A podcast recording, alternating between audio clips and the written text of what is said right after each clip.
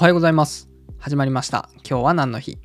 本日2022年12月2日はビフィズスキンの日です。江崎グリコ株式会社が制定し、一般社団法人日本記念日協会に登録されています。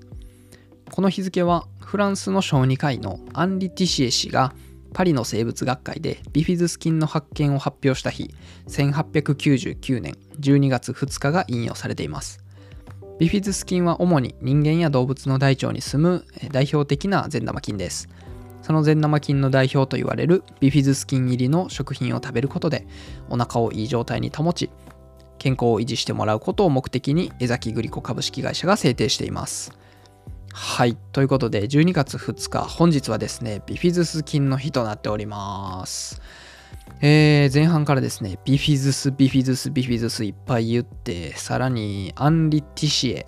えーかなりですね、言いにくい、えー用語がいっぱい出てきてですね、かなりしんどかった。あの、もう途中でね、やめてやろうかと思うぐらいしんどかったんですけれど、まあ、えっと、そんなことは置いておいてですね、えーではこれからビフィズス菌の話に入っていこうと思います。はい、そんなですね、ビフィズス菌を見つけたアンリ・ティシエ氏なんですが、えーパリのパスツール研究所で1898年に母乳で育った乳児の腸内細菌からビフィズス菌を発見し、その翌日の12月2日に学会にてビフィズス菌の存在を発表しました。えービフィズス菌っていうのは顕微鏡で見ると形がですね V 字だったり Y 字だったりと特徴的な形をとるんですよ。でこう枝のようにですね2つに分岐しながら増殖したりするのでまあラテン語でですね二股のっていうのを意味するビフィドゥスという単語が採択されて後にビフィズスというふうに変わっていったと言われてます。はい。えっ、とまあ僕ここで少し思うのがですねこのティシエさん学会の発表を12月2日にしましたけどこれ狙ってたんじゃないかなってちょっと思うんですよね。っていうのもあのこう12月2日とか、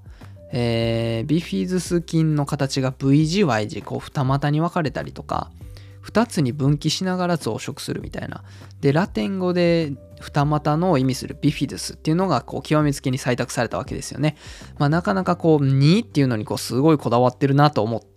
たので、まあ、12月2日に発表したっていうのは実は狙ってたんじゃないかなと思ったんですが分かりません。そんなことは知りません、えー信じるか信じないかはあなた次第です。はい。えっ、とでですね、まあ、ちょっと話変わりましてえーティシエさんが研究をしてたパスツール研究所というのがですねまたすごくて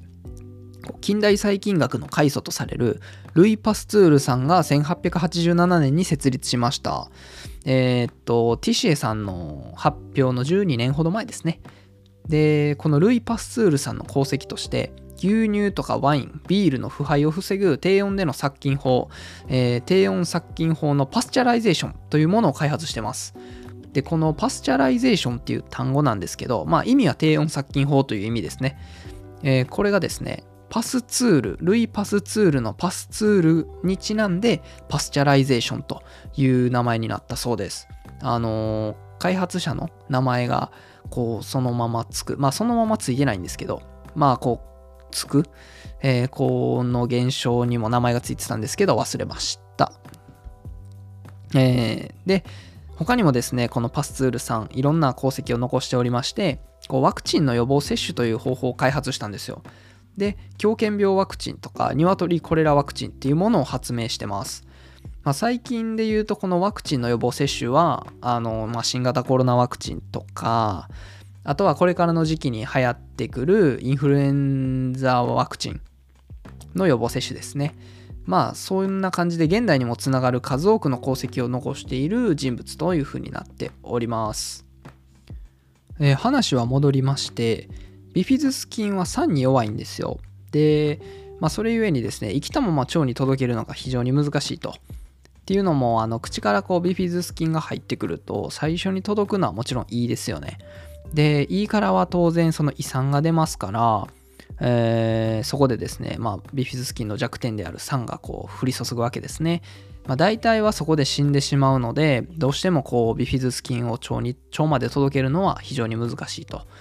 結構あのテレビ CM とかで生きたまま腸に届くみたいなあのキャッチコピーってあるじゃないですか。まあ、ああいうことをですね、今はいろんな企業がですね、まあ、日々研究開発っていうのを行っている状態です。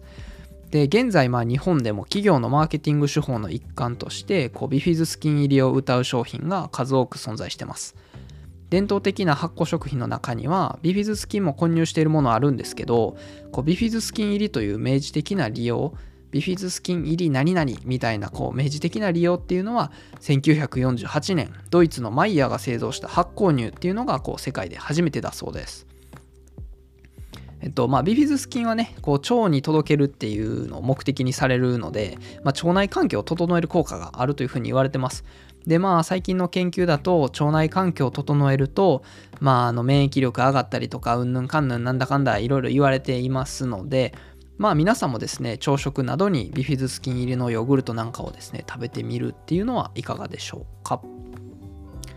はい。えー、今日は何の日はその日にまつわる知っていても知らなくても得も損もしない情報を発信していきます。取り扱ってほしい記念日やこういうジャンルの記念日を教えてほしいといった要望などがありましたら Spotify でお聞きの方は Q&A 機能で、その他のプラットフォームでお聞きの方はお便り各種 SNS にてお問い合わせください。それでは皆さん、今日も一日いってらっしゃい。